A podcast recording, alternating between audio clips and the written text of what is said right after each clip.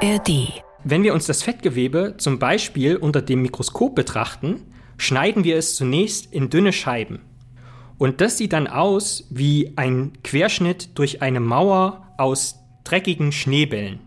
In der Mitte eines solchen Fettschneeballs befindet sich ziemlich viel Weiß.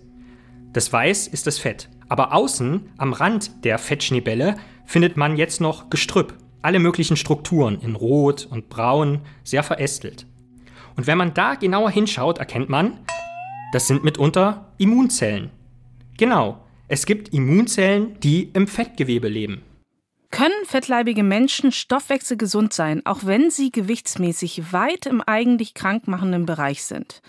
Obwohl das Verhältnis zwischen ihrer Körpergröße und Körpermasse stark abnormal verschoben ist, haben manche Menschen dennoch unauffällige Blut- und Kreislaufwerte. Dabei bringt Übergewicht in den meisten Fällen viele verschiedene chronische Krankheiten mit sich. Warum also ist das nur bei manchen so?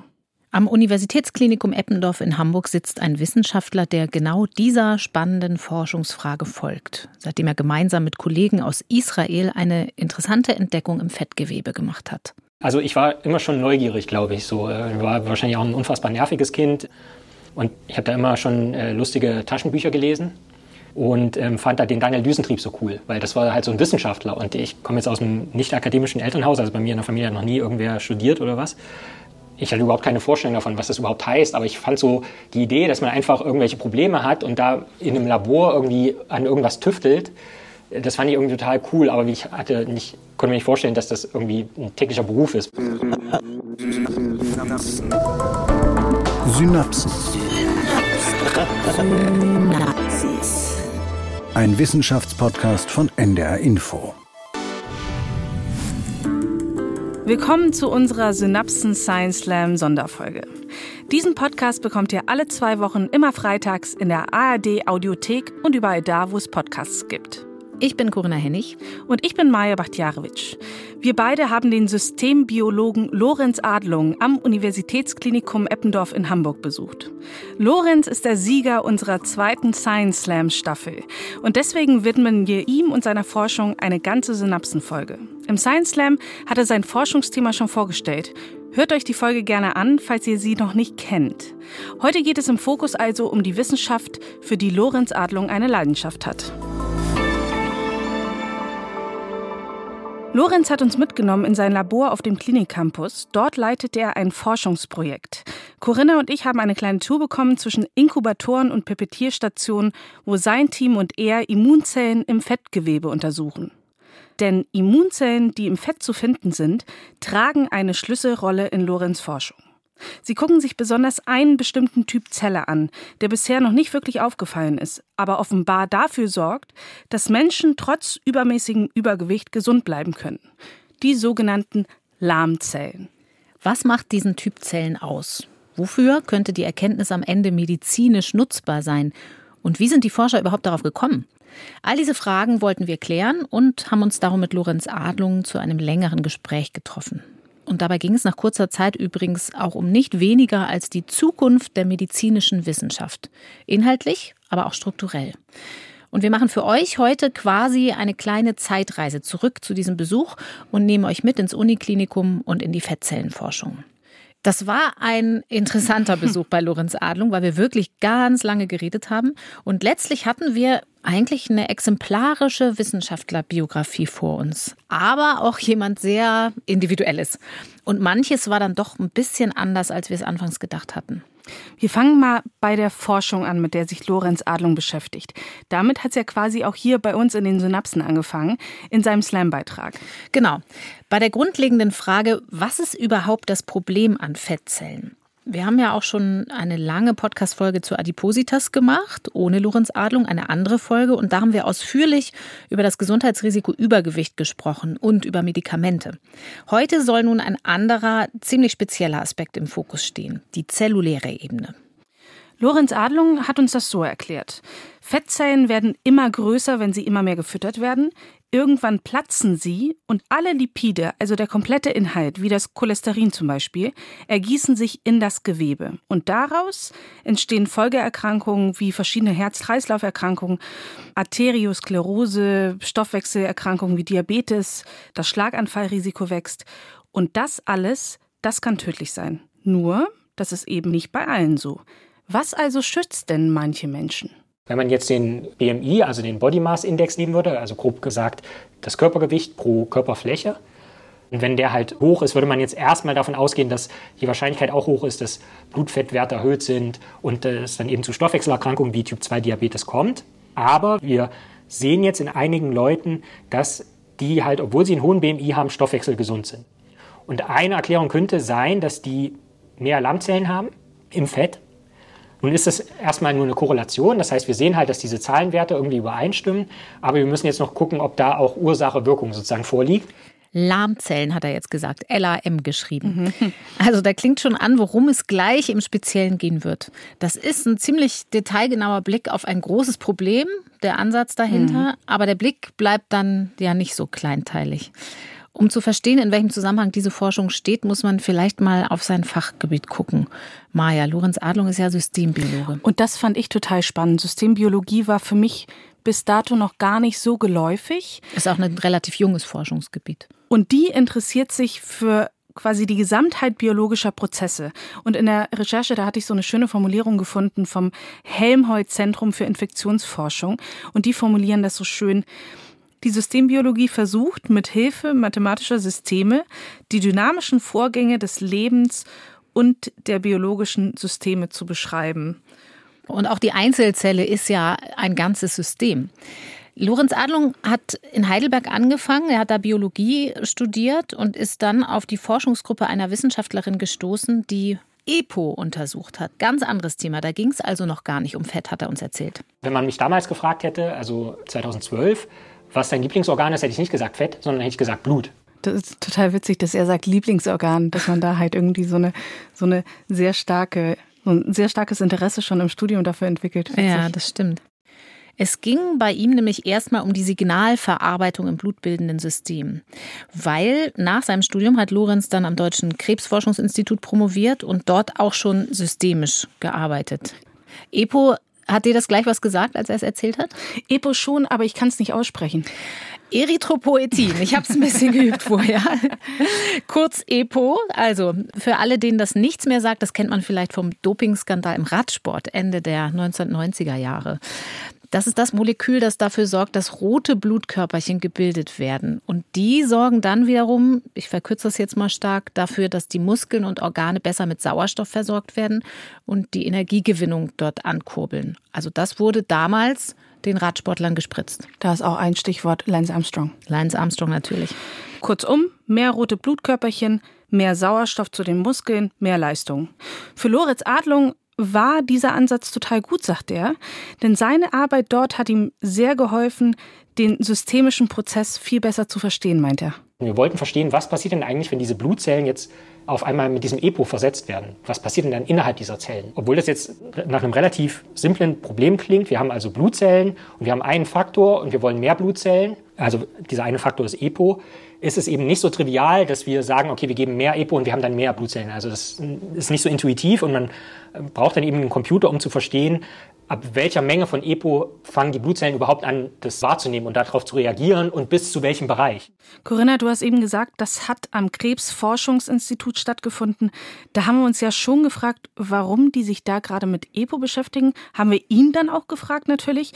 Und sehr spannend, er hat uns dann nämlich erzählt, dass es eine Art Blutkrebs gibt, der die roten Blutkörperchen betrifft. Blutkrebs betrifft meistens die weißen äh, Blutkörperchen. Und Krebs ist aber eigentlich nichts anderes als vermehrte Zellteilung. Also Zellen, die sich zu häufig teilen.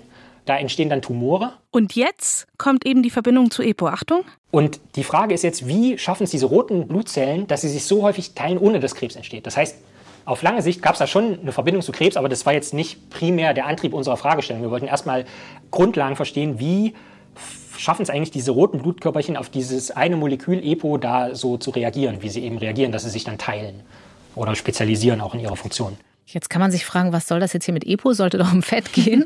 Warum wir das hier erzählen? Es steht ein bisschen beispielhaft für das, was Lorenz Adlung auch jetzt mit seinem Team macht. Beziehungsweise auch dafür, was Systembiologie eben ausmacht. Mhm. Es geht meistens um die Grundlagen. Also jetzt nicht zielgerichtet nach einem Krebsmedikament zu suchen, sondern erstmal überhaupt verstehen, was da passiert. Lorenz ist dann nicht beim Blut geblieben, sondern als Postdoc nach der Promotion muss man ja versuchen, sich irgendwo eine Stelle zu suchen. Und da ist er in Israel gelandet, am Weizmann-Institut. Und dort in eine Forschungsgruppe zu Fett gekommen. Jetzt sind wir endlich wieder zurück beim Fett. Wie das manchmal so ist, dass man gar nicht da anfängt, wo man am Ende, also wie das häufig so ist. Life takes turns, hat Lorenz gesagt, habe seine Doktormutter genau, immer gesagt. Genau. Also am Ende landet man häufig nicht da, wo man angefangen hat.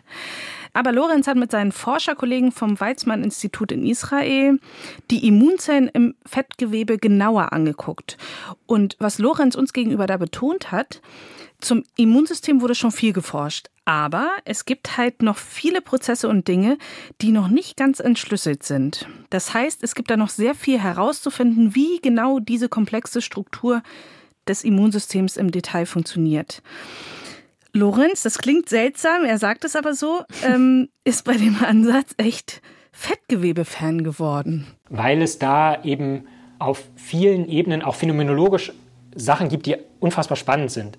Also das Fettgewebe ist jetzt im Vergleich zu anderen Organen, wie zum Beispiel das Gehirn oder das ähm, Herz, hat jetzt keine komplizierte Struktur. Also im Herz gibt es verschiedene Herzkammern oder sowas. Fett ist relativ amorph, also ich meine, das sieht nicht sehr strukturiert aus, aber mittlerweile haben wir halt technologische Verfahren, die uns halt ermöglichen, da rein zu zoomen. Und dann sehen wir schon, dass es da Unterschiede gibt, dass zum Beispiel die Fettzellen und die Immunzellen, die zum Beispiel in der Nähe von einem Blutgefäß sind, die äh, sehen ganz anders aus und machen ganz andere Dinge als die, die eben weiter von einem Blutgefäß entfernt sind. Also was die Wissenschaft schon sagen kann, das Immunsystem ist ja überall im Körper, also finden sich auch überall Immunzellen. Mhm. An verschiedenen Stellen im Organismus sind das verschiedene Arten von Immunzellen mit verschiedenen Funktionen. Wir haben am Anfang gesagt, es besteht die Gefahr, wenn man stark übergewichtig ist, dass die Fettzellen immer größer werden und dann platzen können und eine Entzündung auslösen. Mhm. Lorenz Adlung hat in Israel gemeinsam mit seinen Kollegen dann diese Lahmzellen entdeckt, also LAM, das steht für Lipid-assoziierte Makrophagen, also Fresszellen des Immunsystems, die auf Fett aus sind, mhm. fettgefräßig sind sozusagen. Bock auf Fett. Und daran hat er dann weiter geforscht. Vielleicht müssen wir an der Stelle nochmal zurückgehen, den Weg zur Entdeckung der Lahmzellen, um das deutlich zu machen. Also Lorenz und seine Kollegen hatten anfangs gar keine Hypothese oder so, sondern sie haben einfach in Mäusen geguckt, was verändert sich auf Zellebene, wenn die Tiere viel Fettmasse ansammeln, was also ja, wenn sie übergewichtig werden. Was ja bei Grundlagenforschung der Fall ist, dass man sich einfach irgendwo platziert und guckt, wie funktionieren Systeme, ohne vielleicht gerade diese Hypothese gehabt zu haben. Wir wollen ja. Dinge verstehen. Und da waren es diese bestimmten Immunzellen mit einem ganz bestimmten Molekül, also die sie dann Lahmzellen genannt haben, bei denen was anders war. Das passte dann auch zu den Arbeiten anderer Kollegen, die ganz ähnliche Vorgänge schon festgestellt haben, an anderen Stellen im Körper, im Gehirn zum Beispiel. Und Lorenz Adlung und das Forschungsteam haben dann festgestellt, dass diese neu entdeckten Lahmzellen, im Fettgewebe neu entdeckten Lahmzellen, Entzündungen im Körper eindämmen können oder sie gar nicht erst entstehen lassen. Wie das funktioniert, das hat er uns mit Hilfe von Studentenfutter anschaulich gemacht. Ich habe jetzt hier vor mir auf dem Tisch eine Schüssel mit Nüssen, die sind ja auch voll ähm, mit äh, Fetten. Und ich lege jetzt hier also mal eine Haselnuss in die Mitte. Und diese Haselnuss ist jetzt so eine Fettzelle. Also die kann man sich so vorstellen wie so ein Bällchen quasi, die voll ist mit Fett, also Lipiden, also Fett auf molekularer Ebene, das nennen sich Lipide. Und dann gibt es eben Immunzellen, und das sind jetzt hier die Rosinen, also ich bin also jetzt wissenschaftlich gesehen Rosinenpicker, und diese Immunzellen lagern sich jetzt um die Fettzellen drumherum. So die bilden da wie so eine Art Krone. Also wenn man da von oben drauf guckt, sieht das aus wie die Zacken von einer Krone. Und deswegen nennt man das auch kronenartige Strukturen. Und was diese Immunzellen damit machen, die beschützen die Fettzellen. Und das ist wiederum auch total interessant, weil die Immunzellen, die um eine große Fettzelle drumherum sind, die also voll ist mit diesen Lipiden, die sehen auf molekularer Ebene auch wieder komplett anders aus als die Immunzellen, die eben um Fettzellen drumherum sind, die noch nicht so prall gefüllt sind mit Lipiden. Und inwieweit die wirklich schützen, also wie sehr, das ist eben auch eine systembiologische Frage. Das heißt, die große Forschungsfrage, die über allem steht, ist, was genau machen diese Lahmzellen im konkreten Fall? Was für Bedingungen braucht es, um mit ihrer Hilfe Stoffwechsel gesund zu bleiben? Und wie sehr kommt es auf die Menge der Lahmzellen an? Oder gibt es da vielleicht auch qualitative Unterschiede? Mhm. Und da setzt genau dieser systembiologische Ansatz an, indem man das mit verschiedenen Disziplinen versucht zu erfassen, sprich große Datenmengen dazu analysiert und sie versucht auf ganz andere systemische Prozesse zu übertragen oder anzuwenden, hat er gemeint. Mathematische Modelle gehen ja immer dahin, zu sagen, okay, lässt sich das jetzt in Zahlen ausdrücken, was diese Immunzellen machen und wie sehr sie schützen können. Und wie gesagt, da bietet sich das Fettgewebe auch wieder an, um einfach grundlegend besser zu verstehen, wie Immunzellen in einem peripheren Organ eigentlich entweder schaden können bei so einer Entzündungsreaktion, die man nicht haben will im Fettgewebe bei Übergewicht, oder wie sie auch eben vor sowas schützen können, indem sie das eben verhindern. Zum Beispiel, indem sie verhindern, dass diese Fettzellen platzen und dann schädliche Substanzen, wie zum Beispiel auch das Cholesterol, mhm. dass das wirklich ins Blut gelangt und dann die Blutfettwerte ansteigen oder zum Beispiel auch das Herz oder die Leber verfetten. Und hier würde ich gerne nochmal herausstellen, also diese sogenannten Lahmzellen sind Immunzellen, also Fresszellen oder Makrophagen genannt. Und Fresszellen, das heißt im Prinzip, diese Fresszellen, die können andere Gewebeteile aufnehmen und verdauen. Und die sind eben nicht nur im Bauchfett, sondern auch in anderen Organen vorhanden. Genau, das sind die Arbeiten anderer Kollegen, die wir vorhin erwähnt haben. Also wenn die Leber verfettet, dann findet man dort auch mhm. Lammzellen. Die findet man auch bei Arteriosklerose, also wenn die Gefäße sozusagen verfetten, findet man die dort auch. Und die findet man in leicht abgewandelter Form, zum Beispiel auch im Gehirn. Und an dieser Stelle ist entscheidend, Lahmzellen können wohl Reaktionen in beide Richtungen auslösen. Das heißt, es geht um Entzündungsprozesse im Generellen, aber die müssen nicht immer nur negativ sein. Genau, in anderen Organen, also wo sie nicht im Fett sind, heißen diese Makrophagen ein bisschen anders, haben aber eigentlich ganz ähnliche Funktionen. Mhm. Bei Tumorerkrankungen zum Beispiel können sie auch eine fatale Wirkung haben, weil sie dort zum Beispiel die Immunreaktion gegen den Tumor ausbremsen und das Immunsystem nicht anfeuern, damit sie den Tumor bekämpfen. Mhm. Auch im Gehirn werden ganz unterschiedliche Wirkungen diskutiert, in Zusammenhang mit neurodegenerativen Erkrankungen, zum Beispiel Alzheimer. Da gibt es zum Beispiel Anzeichen dafür, dass solche Immunzellen auch Plaques im Gehirn fressen können, also Ablagerungen, die zu Alzheimer führen können, sagt Lorenz Adlung. Auch ein super spannender Ansatz. Mhm. Für Lorenz Adlung ist das Ganze besonders spannend in der Hinsicht, wie das im Zusammenhang mit Übergewicht eben nutzbar sein könnte. Denn was Lorenz mit seinen Kollegen herausgefunden hat, das hat offenbar mit einem ganz bestimmten Molekül zu tun, das die Lahmzellen in sich tragen. Und das heißt TREM2, also T-R-E-M2. Und ohne dieses Molekül können die Lahmzellen ihre Funktion nicht so ausüben, also die Fettzellen beschützen. Da gehören zwar noch andere Moleküle dazu, damit die Lahmzellen ebenso effektiv arbeiten können, aber dieses TREM2-Molekül ist besonders wichtig. Und es sieht nicht nur so aus, als würden die Lahmzellen bis zu einem bestimmten Grad verhindern, dass Fettzellen überhaupt platzen. Dieser schöne Beschützungseffekt, den er beschrieben hat. Falls das doch passiert, fressen sie die entzündungsauslösenden Stoffe einfach auf, bevor sie sich im Gewebe verteilen. Und es gibt Anzeichen dafür, dass jeder Mensch diese Lahmzellen in sich trägt. Bloß ist die Frage, wie viel man hat und wie sich das auf ihren Effekt auswirkt, sagt Lorenz Adlung. Das ist ja noch die große Frage. In was für einer Abhängigkeit die Zahl der Lahmzellen konkret mhm. zum Gewicht steht und warum manche Menschen mehr Lahmzellen haben als andere. Denn nochmal, das hat er ja vorhin erwähnt, was bisher entdeckt wurde, ist nur eine Korrelation. Besonders viele Lahmzellen, besonders hoher Körperfettgehalt. Und jetzt heißt es natürlich rauszukriegen, ob die Korrelation auch eine Kausalität ist. Und in welcher Form? Und in welcher Form? Wir haben Lorenz gefragt, wie genau der Weg in den Versuchsaufbauten da verläuft. Und er erklärt ganz schön, wie überhaupt die Anfangsentdeckung der Lahmzellen zustande kam und wie er und seine Kollegen dann weiter vorgegangen sind. Das war natürlich alles erstmal im Tierversuch, denn am Menschen wird ja aus ethischen Gründen erst sehr spät im Erkenntnisprozess geforscht. Wir wollen jetzt mal schauen, wie verändert sich das Immunsystem im Fett, wenn die Mäuse an Gewicht zunehmen. Und dann haben wir eben gesehen, aha, was sich da am meisten verändert, sind also diese großen Fresszellen, wenn die Mäuse fett werden, die eben dieses Molekül TREM2 unter anderem haben. Und dann haben wir die Hypothese entwickelt, okay, diese Zellen scheinen da irgendeine Rolle zu spielen, weil die ändern sich so in ihrer Menge über die Zeit, während die Mäuse fett werden. Jetzt müssen wir doch mal versuchen, in einem Experiment diese Zellen wegzunehmen. Und dann haben wir eben über ein genetisches Verfahren im Prinzip diese Zellen ausgeschaltet. Diese Mäuse haben da noch große Fresszellen, aber eben die haben nicht mehr diese Lammzellen mit diesem TREM2. Okay, nochmal zur Verdeutlichung.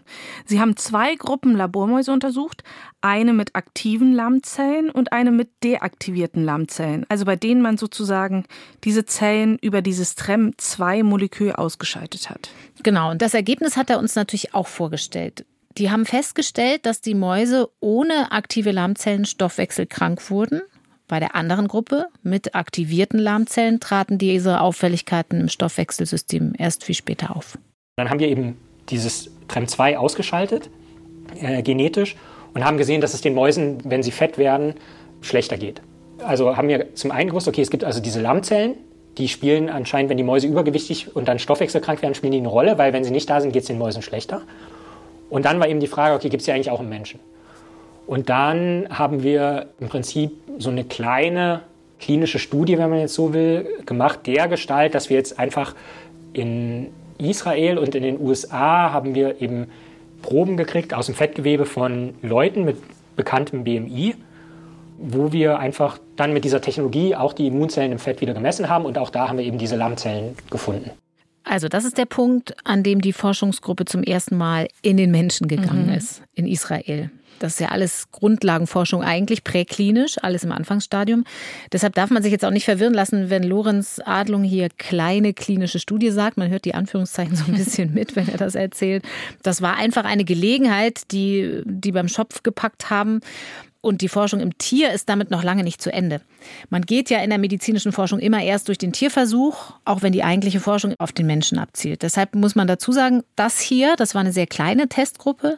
In der Summe waren es nur sieben Probanden und die waren jetzt auch nicht nach gezielten Kriterien ausgewählt. Aber von diesen sieben gab es eben Fett. Da haben die Daten bekommen und damit konnten dann Lorenz und seine Kollegen erstmal forschen. Genau, dann war überhaupt erstmal was da vom Menschen und das haben sie genutzt.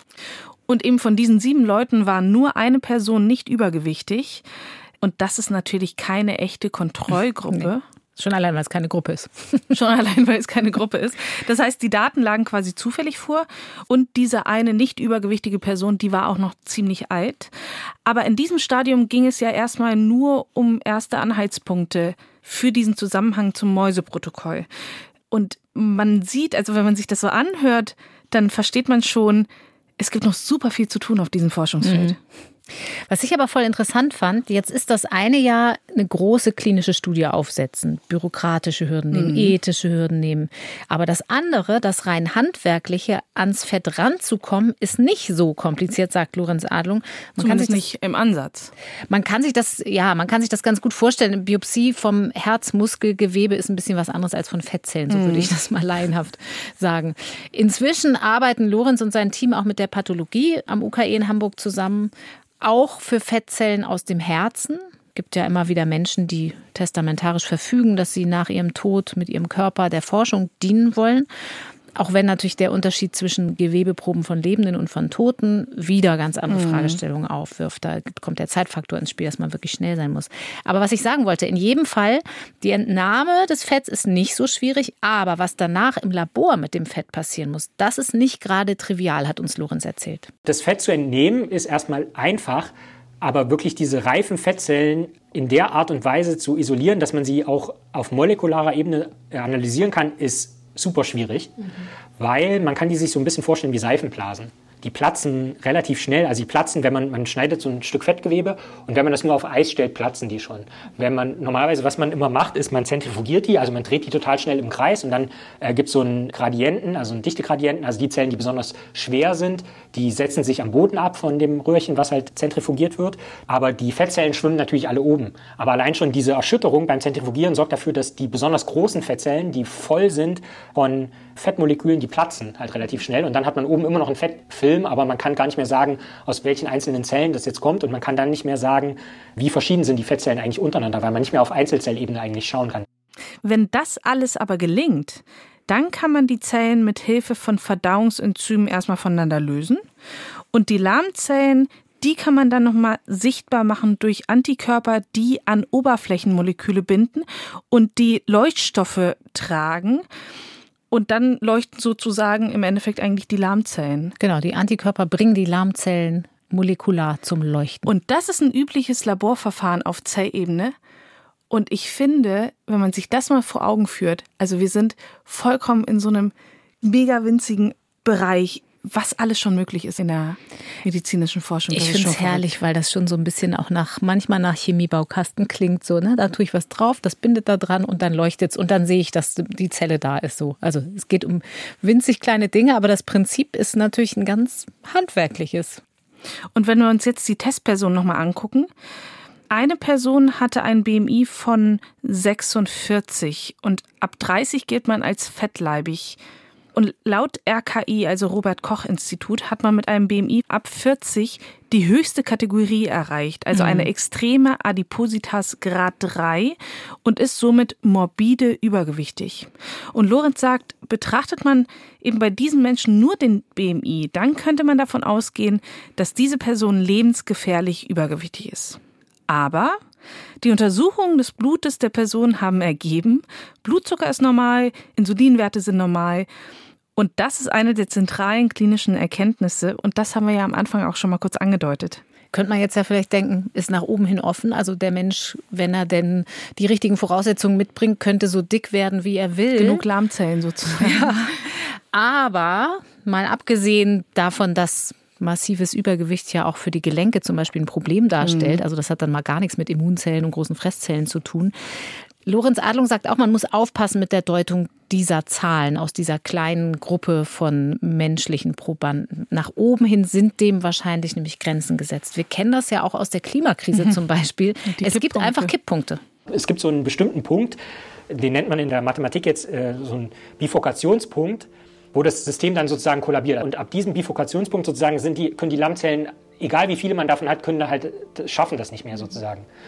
Und wir haben, klar, wir haben natürlich jetzt die Hypothese, dass wir das klinisch noch nutzen können und mehr Lammzellen quasi dazu spritzen können, um diesen Bifurkationspunkt, wo da halt alles kollabiert äh, und die Fettzellen platzen und das von den Lammzellen nicht mehr zurückgehalten werden kann und die dann krank werden, um das noch weiter hinauszuzögern und einen höheren BMI, wo man gesund bleiben kann, zu ermöglichen. Aber es wird auf jeden Fall diesen Höchstwert geben, dem wir uns dann irgendwie asymptotisch annähern. Und ich glaube nicht, dass das eine nach oben offene Skala ist. Und ich finde, dieser Punkt macht schon deutlich, warum diese ganze Lahmzellenforschung eben einfach noch an den Grundlagen zugange ist. Wenn man wissen will, ob man mehr Lahmzellen dazuspritzen könnte, also aus therapeutischen Gründen, dann muss man natürlich erstmal wissen, wie viele man überhaupt braucht, beziehungsweise unter welchen Bedingungen welche Menschen wie viele Lahmzellen im Fettgewebe überhaupt haben. Genau. An der Stelle finde ich aber auch, hat man nochmal ganz gut gehört, dass Lorenz auch einen mathematischen Zugang zu seinem Forschungsgebiet hat. Und das ist vielleicht auch das, was seine Liebe zur Systembiologie ausmacht. Uns hat natürlich auch der Mensch hinter der Forschung interessiert. Und das ist vielleicht der Punkt, an dem diese beiden Fragestellungen so ein bisschen zusammenkommen. Lass doch mal ein bisschen über seinen Werdegang vielleicht nochmal sprechen. Ja, ja, du sagst Liebe zur Systembiologie, aber es fing ja eigentlich mit einer Liebe zur Mathematik an. Genau. Also Lorenz hat uns erzählt, dass er Mathe in der Schule geliebt hat. Er ist auf ein mathematisch-naturwissenschaftliches Internat gegangen, hat dann da auch so Projekte bei Jugend forscht gehabt. Er war sogar mal auf dem Cover einer Mathe-Zeitschrift als Schüler, hat er uns erzählt. Und dort an diesem Internat ist er dann mit Biologie in Kontakt gekommen. Also konkret im Rahmen von Jugend forscht gab es dann irgendwann ein großes Krötenbeobachtungsprojekt. Das hat er als Schüler mit einem Freund zusammen gemacht. Da ging es um die Laichbedingungen im Zusammenhang mit dem Bau einer Autobahn. Sein Mentor damals war der Leiter des Naturkundemuseums und der hat ihm dann geraten, Biologie zu studieren. Da gibt es eine ganz lustige Anekdote vom Anfang seines Studiums, hat er uns erzählt. Da hat er irgendwann auch eine Vorlesung seiner späteren Doktormutter besucht in Biochemie und das hat ihn total überfordert. Er hat gesagt, da bin ich nicht schlau genug für. Das war Hardcore-Biochemie. Ich verstehe kein Wort, hier gehe ich gleich wieder raus. Aber später ist er dann doch bei ihr gelandet, weil er einfach am Ball geblieben ist. Und sie war Systembiologin. Im Master Molecular Biosciences, also molekulare Biowissenschaften, gab es eine Studienrichtung, die nannte sich direkt Systembiologie. Und da wusste ich, okay, das ist jetzt was für mich. Also eigentlich ist es ist Systembiologie ist so eine Betrachtungsweise, dass man auf einmal biologische Prozesse ein bisschen mehr versteht, wie eigentlich ein Ingenieur oder eine Ingenieurin das machen würde. Das heißt, wir haben ja in, also eine Zelle ist letzten Endes ein biologisches System, wenn man so will, die mit der Umgebung irgendwie auch interagiert, da enorm viele Informationen wahrnimmt und verarbeitet und dann auch eine gewisse Ausgabe liefert. Sei das nun, dass sie bestimmte Botenstoffe produziert oder entartet, um dann zu einer Krebszelle zu werden. Und das, also einfach konzeptionell diese Sichtweise auf die Biologie als was, was man sehr technisch und sehr mathematisch äh, verstehen kann, was sich in Zahlen fassen lässt, das das war eigentlich dann fortan meine Antriebsfeder, weil mittlerweile sind ja auch ökologische Probleme auch Sachen, die man eigentlich mathematisch betrachten muss. Und Klimawandel, den kann man eigentlich nicht verstehen ohne mathematische Modelle so. Und da kam das irgendwie alles zusammen, wo ich dachte, okay, das ist irgendwie das, äh, was ich gern machen wollen würde. Ich hatte nie die Traute, irgendwie das eine gegen das andere sozusagen auszuspielen. Das finde ich irgendwie eine ganz schöne Beschreibung, dass er mhm. sagt, das eine nicht gegen das andere ausspielen, als ähm, Weg dahin, dass man halt alles zusammendenken sollte. Mhm. Ja, und das ist ja eigentlich dieser Grundgedanke dieser Systembiologie, ne? wie vorhin kurz zitiert. Mhm. Die Systembiologie versucht mit Hilfe mathematischer Systeme die dynamischen Vorgänge des Lebens und der biologischen Systeme zu beschreiben. Und dadurch gelingt es halt oft, Vorhersagen zu treffen, beispielsweise über Prozesse in einer lebenden Zelle, also streng interdisziplinär mhm. eigentlich. Mhm. Und da kommen dann Unmengen an Daten zusammen, die man aber computergestützt eben analysieren kann und anhand derer dann zum Beispiel Fallstudien für Therapien durchgerechnet werden können oder wissenschaftliche Hypothesen geprüft. Und Corinna, du hast es gesagt, es ist ein recht junges Forschungsgebiet. Mhm. Aber das besonders hat Lorenz seiner Aussage nach auch gecatcht, die Komplexität des Gesamten, wie es sich gegenseitig bedingt und wie es sozusagen eigentlich hochskalierbar zu untersuchen ist. Mhm. Genau, ich glaube, das ist der Knackpunkt. Ne? Also um Daten geht es natürlich immer in der medizinischen Forschung, früher oder später. Ja, das sind ja Massen, das ist eine Binse, das aber ja hier richtig Unmengen an Daten, die kann man ja gar nicht durchgucken. Ja, ist ein, ist ein wahnsinnig komplexes Gebiet. Der große Vorteil ist, wenn das tatsächlich ähm, strukturell sinnvoll angegangen wird, dann lassen sich eben diese Unmengen von Daten teilen und weiter nutzen. Das heißt, die werden ins Netz gestellt, auf GitHub zum Beispiel, das kennen vielleicht manches, so ein Webdienst, wo man Quellcodes zum Beispiel veröffentlicht oder in Wissenschaftsforen oder eben zusammen mit den Studien als Datenteil. Mm, andere Wissenschaftler und Wissenschaftlerinnen können die dann nutzen, replizieren und weitere Forschung darauf aufbauen. Mhm. Das heißt dann in der Konsequenz, man muss manche Experimente mit Tieren zum Beispiel möglicherweise gar nicht so oft wiederholen für unterschiedliche Zwecke, sondern kann eben dann gleich die Daten abgreifen, wo ein, ein Versuch am Tier mit einem ganz anderen Ziel gemacht wurde. Es braucht aber einen interdisziplinären Angang im Forschungsprojekt und man braucht Programmierkenntnisse, ist natürlich auch wichtig. Ein großer Fokus ist deshalb in der Systembiologie auf Statistik und auf Datenanalyse. Man muss das alles offenlegen, zum Beispiel die Quelltexte. Und da kommt noch jemand anders ins Spiel, der auch äh, bei unserem Gespräch dabei war in Lorenz Forschungsgruppe, die er leitet, arbeitet nämlich unter anderem auch Viktor Zubulis. Der ist Doktorand, Mediziner auch, und der setzt sich mit solchen Datenmengen auseinander und guckt, wie man diese Unmengen an Zahlen zusammenbringt, wie man die lesen kann und interpretieren programmiert selber mit verschiedenen Programmiersprachen Tools, mit denen die im Team dort dann arbeiten können. Mhm. Und er hat ja auch gesagt, oftmals müssen sie die Daten erstmal in eine Form bringen, dass sie überhaupt nachvollziehen können und verstehen können, okay, wozu gehört was? Also da kriegen sie Excel-Tabellen und die müssen sie dann erstmal sortieren und das ist auch von einem halben Tag Arbeit bis zu einer Woche. Und voll spannend fand ich an dieser Zusammenarbeit, dass Lorenz sagt, die Daten selbst sind gar nicht mehr der Flaschenhals in der Forschung, sondern eben die Leute, die mit diesen Daten umgehen können, eben wie Viktor. Also das muss man sich dann in der Klinik so vorstellen, dass da irgendein Doktorand sitzt und der erhebt dann Daten von vielen verschiedenen Patienten ähm, im Rahmen dieser Studie.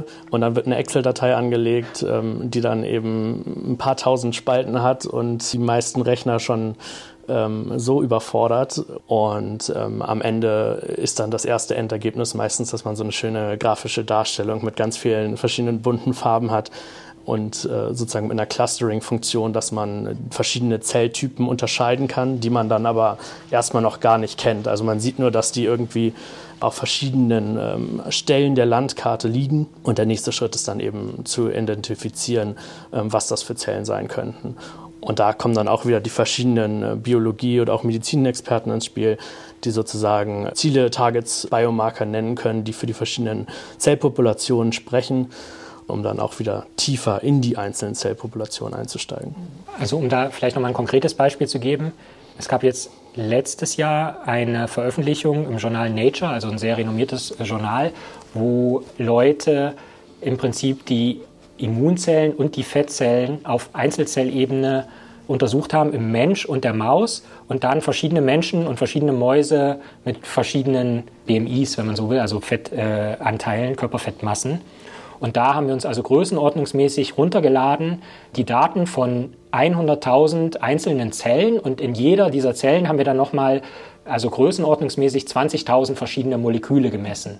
Das ist also ein Datensatz, der hat dann also, was ist das, zwei Milliarden Einträge. Also man hat quasi so eine Tabelle mit 100.000 Spalten. Jede Spalte ist eine Zelle und äh, 20.000 Zeilen. Jede Zeile ist ein, ein Molekül. Und das sind halt so viele Dimensionen, also die Daten sind so hochkomplex, die kann man erstmal nicht verarbeiten. Und da ist es eben wichtig, sagt Lorenz, diese komplexen Datensätze, also diese vielen, vielen verschiedenen Ebenen der Daten, herunterzubrechen auf eine Menge, die man als Mensch überhaupt fassen und verarbeiten kann. Mhm. Lorenz sagt, das ist im einfachsten Fall eine oder zwei Dimensionen. Also im Endeffekt so weit, dass man dann versteht, was sind das überhaupt für Zellen, wie viele und so weiter. Mhm. Und das kann im konkreten Fall dann eben auch bedeuten, dass Ressourcen gespart werden. Also, dass nicht für ganz verschiedene Aspekte einer Fragestellung immer wieder Versuche gemacht werden müssen. Und Lorenz Adlung macht sich auch deshalb sehr für Open Science stark, auch im Sinne einer Fehlerkultur, meinte er. Mhm. Also man muss eins sagen, dass Viktor hier dabei war bei der Aufzeichnung mit uns, das hatte Lorenz bewusst so geplant. Eigentlich mhm. sollten sogar noch mehr Teammitglieder kommen. Das hat dann nicht geklappt, weil ja. die spontan andere Termine hatten. Aber das ist eigentlich bezeichnend, weil Lorenz Adlung hat sehr viel diesen Teamgedanken betont, wie wichtig ihm das ist. Und das ist ganz interessant, weil uns beiden vorher natürlich nicht so ganz klar war, wen wir da so treffen. Es hätte auch ein eitler Einzelkämpfer sein können, weil mhm.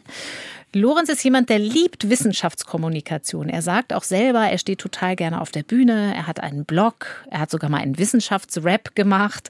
Also man hört schon, dass er sehr gern über Wissenschaft und über sein Herzensthema redet. Hätte also auch sein können, dass das jemand ist, der einfach nur sich präsentieren will. Aber nein, ihm waren die anderen ja, total das wichtig. stimmt. Er hat sehr viel über das Thema gesprochen und hat betont, wie wichtig das Team ist für ihn.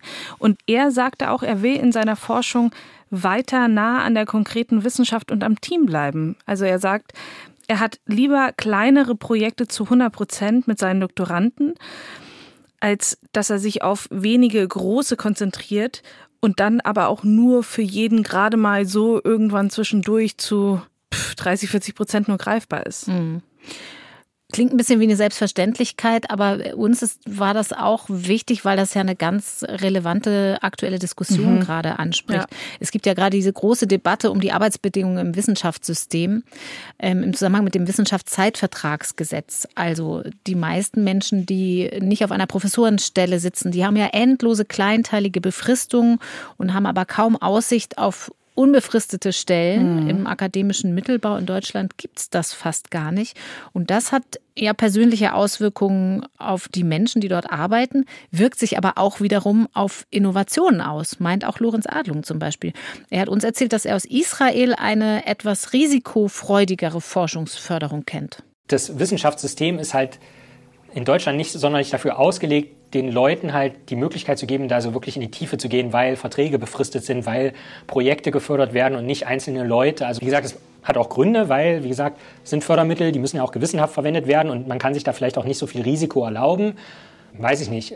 Aber irgendwie ist dieses Wissenschaftssystem, auch wie es historisch gewachsen ist, so starr, dass man das nicht anpassen kann und dass es immer noch diese befristeten Verträge gibt, dieses enorm starre System. Es gibt eigentlich keinen wissenschaftlichen Mittelbau, wo man wirklich entfristete Stellen hat und wo man also eine sichere Stelle hat, wo man nicht Professor oder Professorin sein muss und dann aber trotzdem mal sich wirklich in ein Projekt vertiefen kann über lange Zeit. Also das gibt es ja relativ wenig in Deutschland und das ist halt, das macht es eben schwierig, diese Wissenschaft, sage ich mal, in den Vordergrund zu stellen. Das ist eigentlich immer so eine Argumentation, dass die Menschen nicht entfristet werden sollen, um, wie es heißt, äh, das System nicht zu verstopfen, damit immer wieder neue Menschen nachkommen und das Innovation fördert. Und mhm. an so einer Einschätzung sieht man eben, dass das einfach ähm, der Gedanke ein Fehlschluss ist. Bürokratisch gedacht. Und Lorenz Adlung meint auch, die Forschungsförderungsinfrastruktur ist eigentlich viel zu sehr darauf ausgelegt, spezifisch zu sein. Also er und sein Team sind jetzt mit dem systembiologischen Ansatz erstmal auf Fettzellen festgelegt. Er sagt auch, er will den Fokus da jetzt auch erstmal gar nicht so groß machen, aber ich glaube, er würde gern schon noch mehr interdisziplinär arbeiten. Mhm. Aber ich glaube, zum Abschluss ist es nochmal wichtig zu betonen, diese Forschung, die er da macht, und von der er uns erzählt, das ist strenge Grundlagenforschung. Also es geht darum, herauszufinden, wie Dinge grundsätzlich funktionieren, eben ohne zu wissen, ob und wie man dieses Wissen irgendwann nutzen kann. Und wir haben ja verstanden, es geht noch sehr viel um Korrelation. Kausalitäten müssen erst noch erkannt werden. Und es gab ja auch noch keine große epidemiologische Studie mit sauberen Kontrollgruppen. Die wichtigsten Erkenntnisse, die bisher getroffen wurden, die sind präklinisch im Mausmodell und man versucht einfach erstmal zu verstehen, wie Lahmzellen woanders im Körper auch funktionieren können. Ja, wobei ich finde, es ist trotzdem nicht verboten, auch in diesem Stadium schon die Frage zu stellen, wo kann das denn eigentlich alles mal hingehen? Also was hat man dann davon, mhm. wenn man mhm. das verstanden hat? Und hier schließt sich übrigens auch der Kreis wieder zum Krebsforschungszentrum, da wo Lorenz Adlung angefangen hat, über den systembiologischen Zugang. Weil, wie schon erwähnt, Lahmzellen können ganz verschiedene Funktionen haben, entzündungsfördernd oder entzündungshemmend. Und das hat uns so erklärt. Wir wollen das Ganze systemisch verstehen, weil auch diese entzündungsfördernden Lammzellen können tendenziell klinisch wichtig werden in Situationen, wo man eine Immunantwort haben will. Äh, zum Beispiel, um gegen eine Infektion anzukommen. Oder in einem Tumorkontext, das ist immer wieder beim Krebs, wenn man will, dass das Immunsystem die Krebszellen angreift, dann bräuchte man auch eher Lammzellen, die das Immunsystem nicht unterdrücken und diese Entzündungsreaktion ablindern, ablöschen, sondern welche, die das mit anfeuern. Und da braucht es eben, wie gesagt, ein systembiologisches Verständnis, wo, glaube ich, die Lammzellen im besten Sinne ein zweischneidiges Schwert sein können. Mhm. Nämlich einmal antientzündlich und einmal proentzündlich. Die Frage ist ja, kann man das alles irgendwann medikamentös nutzen? Also, dass man Methoden entwickelt, um Lahmzellen zu spritzen oder bereits vorhandene Lahmzellen anzuregen, sich zu vermehren. Das wäre natürlich gut. Nun braucht man dafür natürlich erstmal Spender. Das heißt, es muss natürlich auch jemanden geben, der sagt, okay, hier, du kannst meine Lahmzellen haben, damit du übergewichtig sein kannst, ohne krank zu werden. Es wäre aber doch total cool, wenn wir ein Medikament finden würden, was einfach dafür sorgt, dass sich die Lammzellen, die man eh schon hat, vermehren würden im Körper. Das ist aber gar nicht so trivial, weil von diesem TREM2, also diesem Oberflächenmolekül, man weiß gar nicht, was dieses Oberflächenmolekül ist, so eine Art Sensor, was das überhaupt wahrnehmen kann, was für Moleküle. Und bei EPO, also nochmal zurück zur Forschung am blutbildenden System.